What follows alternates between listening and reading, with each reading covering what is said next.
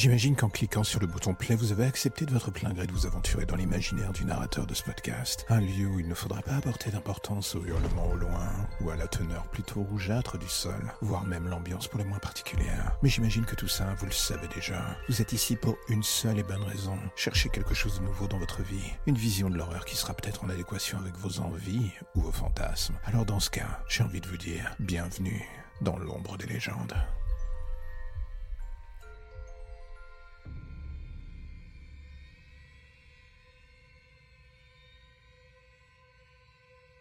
Le jour où j'ai reçu le coup de téléphone de la police m'annonçant la mort de ma fille, je pense que comme n'importe quel parent, un truc s'est réellement brisé en moi. Ou bien en fait tout s'est brisé en moi d'ailleurs. J'étais d'un naturel jovial pourtant, un bon vivant, un homme lambda qui ne demandait qu'à vivre sa vie tranquillement, le tout avec sa famille. Je n'avais rien d'un monstre. Et aujourd'hui pourtant, alors que je me regarde dans la glace, en nettoyant les traces de sang sur mon visage, je ne vois justement que cela, un monstre. Peu après sa mort, j'ai lutté pourtant pour garder un brin d'humanité en moi, un brin d'espoir. Mais la vérité est que dans le fond, tout était déjà foutu depuis le début, depuis ce putain de coup de fil. J'ai beau faire en sorte de tenter de l'oublier dans l'alcool, dans les médicaments et tout ce que je peux. La vérité c'est que ça n'a jamais réussi, ces mots ne cessent de revenir, ces images aussi. Le moment de l'identification à la morgue, ce corps démoli et ce deuxième coup de poignard dans le cœur quand on m'annonça que le principal suspect venait d'être relâché sur un vice de procédure. Et là, à ce moment, il y a deux options qui se mettent en place. Croire en la justice et se dire qu'il y a peut-être un doute sur la culpabilité de cet homme au final. Et le second, c'est l'instinct du père.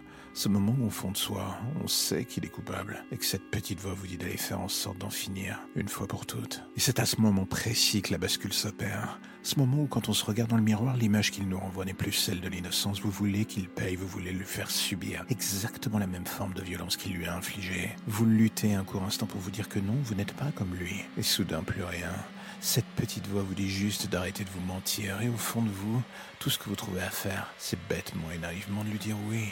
Timide et inaudible, en forme d'aveu de faiblesse, vous offrez les clés de votre esprit à la colère, ainsi que la vengeance. Et là, alors que vous essuyez votre visage, et vous vous retournez, vous le voyez attaché à la chaise. Il est en sang, un magma de chair à l'agonie, mais toujours vivant pourtant. Cela fait des heures que vous le travaillez lentement, des heures que vous lui refusez la seule et unique chose qu'il réclame, celle de mourir. Et alors que vous reprenez le marteau posé sur le bord de la chaise à côté de lui, vous réalisez que la vengeance a fait de vous un monstre, et surtout de lui une victime. Un retournement de situation pour le moins ironique.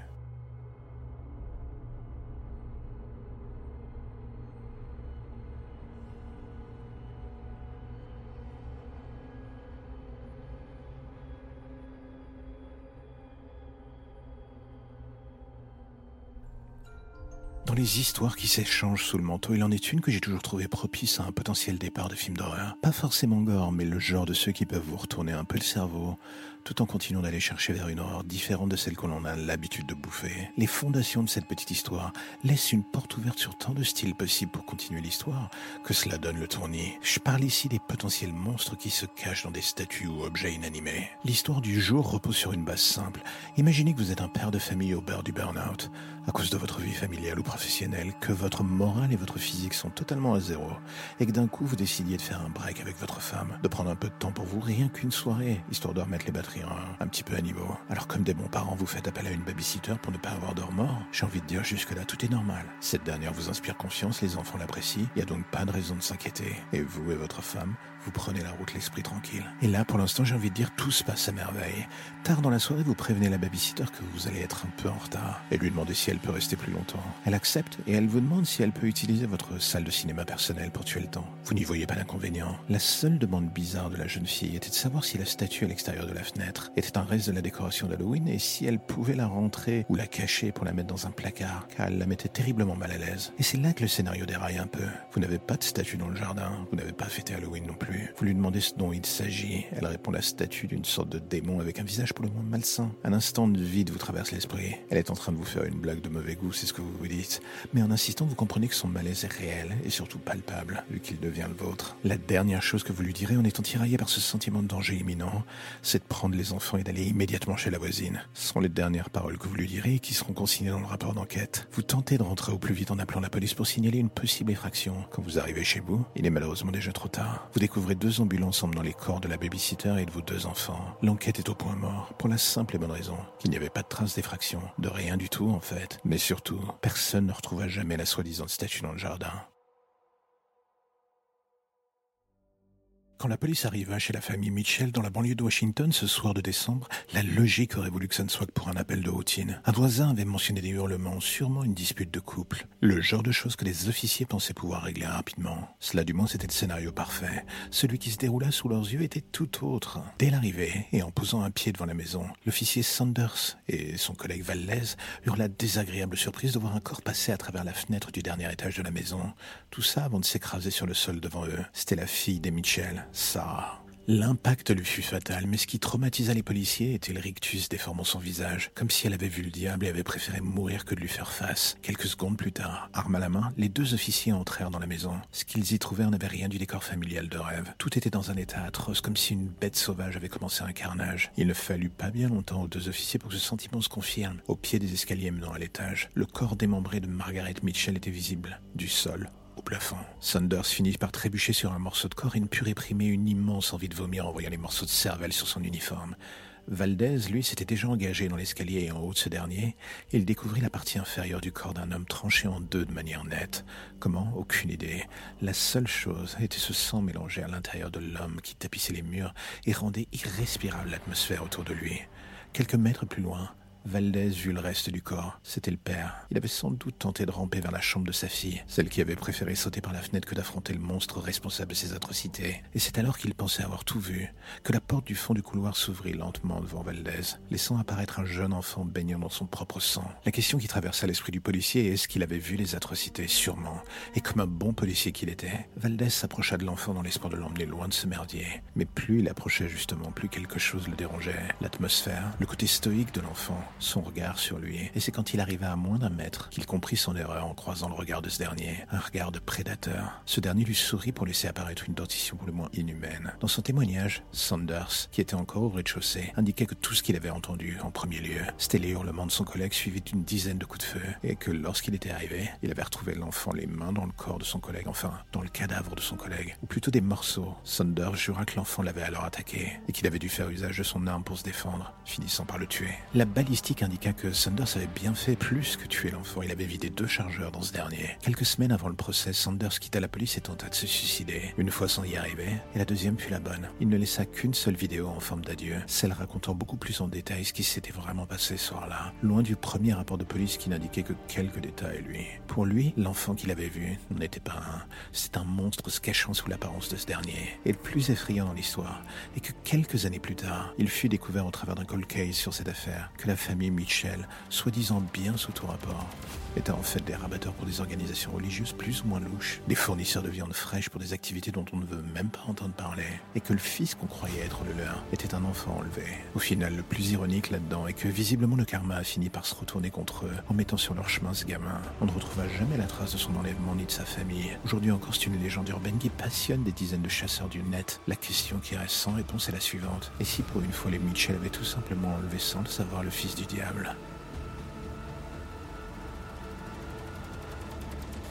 Dans l'ombre des légendes, c'est la zone où on cache nos peurs, nos désirs et tout ce que l'on garde loin de la vie courante. Des choses qui un jour finissent par s'échapper de cette prison. Tout cela pour revenir gratter à la porte de leurs anciens propriétaires. On n'échappe jamais vraiment à ces peurs, un peu comme aujourd'hui.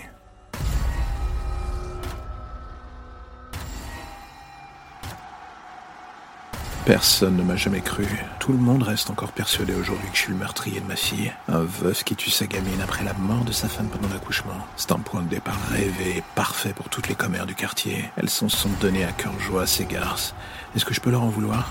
J'avoue, je sais pas. J'ai pourtant tenté de dire la vérité. Personne ne m'a cru. Les flics, ma famille, ils m'ont fait passer pour un fou. Comment croire cette histoire? J'entends encore ces bruits le soir de l'enlèvement, ces sons étranges provenant de la chambre de ma fille. Ce qui me marque encore aujourd'hui, c'est le souvenir de ce changement. Le tout en approchant de la chambre. Ces sons que je ne distinguais pas encore. D'un coup, ils étaient devenus la berceuse que ma femme chantait, celle qu'elle avait écrite pour notre fille avant de mourir. Et là, en écoutant cette mélodie semblant revenir d'outre-tombe, mon sang finit par se glacer. Mais ce n'était rien en comparaison de la vision que j'eus en ouvrant la porte de la chambre de ma fille. Ce monstre qui chantait avec la voix de ma femme. Est-ce que je rêvais? Est-ce que je devenais fou? J'en sais rien. Je ne le suis jamais. La chose disparut avant même que je puisse faire quoi que ce soit. Avec elle dans ses bras tentaculaires, les derniers reliquats de mon humanité, c'est-à-dire ma fille. C'était il y a un an. On ne retrouva jamais son corps. Pas de sang, pas de preuve, rien. Juste un infini océan de possibilités. Et surtout une suspicion tenace qui flottait encore aujourd'hui autour de moi. Mais avec le temps, j'avoue, j'avais appris à vivre avec. Ce qui me hante le plus, c'est cette chanson que j'entends encore aujourd'hui, chaque soir. J'ai l'image de ce monstre qui ne cesse de revenir entrecoupé du sourire de ma femme. Et à chaque fois que je ferme les yeux, je prie pour les rejoindre où qu'elles soient, toutes les deux. Mais chaque matin, je me réveille avec la même réalité en face de moi, celle de la solitude.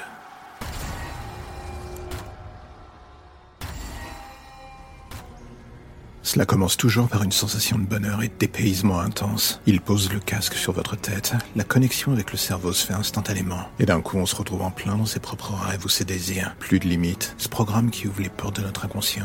Il n'y a qu'un seul voyageur et conducteur à la fois.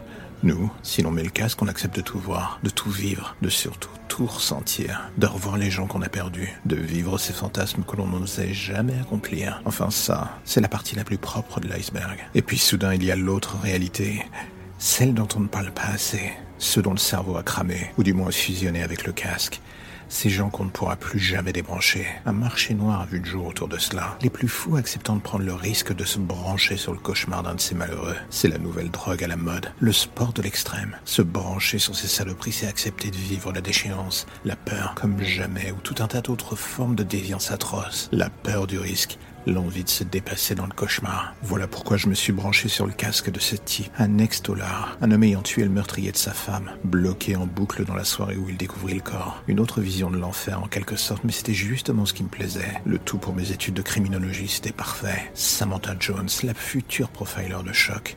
J'avais tout planifié. Lu le dossier de fond en comble. En fait, c'était un voyage sans risque pour mon mémoire. Enfin, du moins, c'est ce que je croyais. Ce que je pensais. Et d'un coup, tout a vrillé. Ce que je n'avais pas pris en compte était qu'à après six mois en boucle sur ce cauchemar, l'esprit de ce type avait fini par littéralement détraquer la vérité, ses souvenirs réels se mélangeant avec le fantasme et donnant naissance à quelque chose n'ayant plus rien à voir avec le rapport de police. Et là, dans mon cerveau, une petite voix retentit. Samantha, qu'est-ce que tu as foutu? Impossible de se débrancher du casque avant la fin de l'heure du voyage. Le faire, c'était s'exposer au risque de rester bloqué à jamais avec l'autre. Quinze minutes plus tard, l'homme repassait en accéléré le meurtre de sa femme. Un coup, elle était morte. Un coup, il l'a sauvée en tuant son bourreau.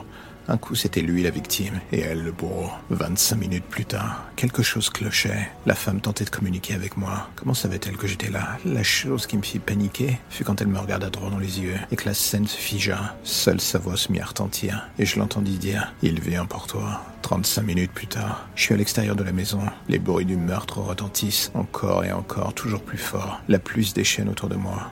Le décor, tout est désertique, les maisons apparaissent et disparaissent par intermittence. Il n'y a que cette maison et la silhouette de Steve qui me regarde à la fenêtre du premier étage qui reste. Son regard m'effraie. 45 minutes. J'ai voulu fuir. Je suis revenu au point d'évacuation. Il me reste 15 minutes à tenir. Cela devrait aller, mais d'un coup, une main se pose sur mon épaule. Je me retourne en hurlant. La femme est là. Elle tente de me parler. Mais c'est là que je vois que sa gorge tranchée l'empêche de dire quoi que ce soit. Elle pointe quelqu'un dans mon dos. Et avant que je puisse dire quoi que ce soit à mon tour, je ressens une vive douleur dans le bas des reins. Je suis figé sur place. Et soudain, je sens cette présence dans mon dos. Il y a quelqu'un derrière moi qui tient un couteau planté dans mon corps. 55 minutes. Je rouvre les yeux. La douleur est atroce. Je suis allongé sur le lit de la chambre. L'endroit même où le meurtre s'est déroulé beaucoup trop de fois sous mes yeux. Et là, soudain, devant moi, l'homme. Il apparaît, il sort de l'ombre. Ce n'est pas le tueur du rapport, c'est bien le mari. Son visage, il alterne sans cesse entre celui du tueur et le sien. Il ne sait plus ce qui est vrai, ce qui est faux. Et là, il s'assoit à côté de moi et il fait lentement glisser le couteau le long de ma gorge. Son visage est totalement impassible. Pas un bruit, pas une émotion. Il m'analyse. Tout cela avant de sortir une simple phrase. Pourquoi est-ce que tu m'as quitté? Pourquoi Et alors qu'il dit cela, sa main se met à serrer bien plus fort que de raison son couteau. Il le fait toujours bouger sur ma gorge, sur mon visage, et alors qu'il me regarde dans les yeux avec un air de plus en plus malsain, je sens la lame qui m'entaille la joue. Tu n'aurais jamais dû me quitter, sale garce. Et alors qu'il s'apprête à me frapper en plein cœur, une lumière m'englobe. C'est la barre des 60 minutes sauvée par le gong. Je rouvre les yeux, un technicien m'enlève le casque. Je m'effondre en pleurs sur le sol. Et alors que je passe la main sur mon visage, je remarque qu'elle est pleine de sang. Ma joue est balafrée. Une infirmière vient me soigner, et mon corps, dans un dernier élan pour me protéger, tient le rideau. Je m'évanouis dans ses bras. Je me réveille dans une chambre d'hôpital.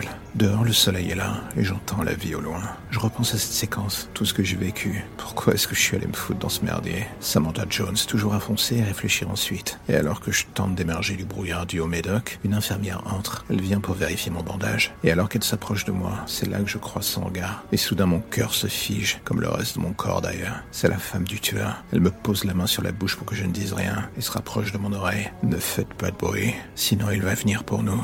Je comprends que rien n'est fini. Et cela à jamais.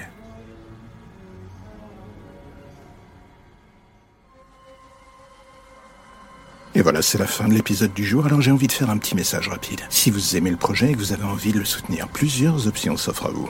En parler, le partager ou le soutenir via le Tipeee mis en place. Dans les deux cas, que ce soit pour le soutenir d'une manière ou d'une autre, tous les liens pour vous y retrouver sont dans la description de chaque épisode. Impossible de les manquer. Et en attendant le prochain épisode, justement, n'hésitez pas à rattraper ceux que vous n'avez pas encore entendus, voire même à vous refaire une écoute de tous les épisodes. J'ai envie de dire, soyons fous. En attendant, on se dit à bientôt pour de nouvelles histoires plus ou moins sombres.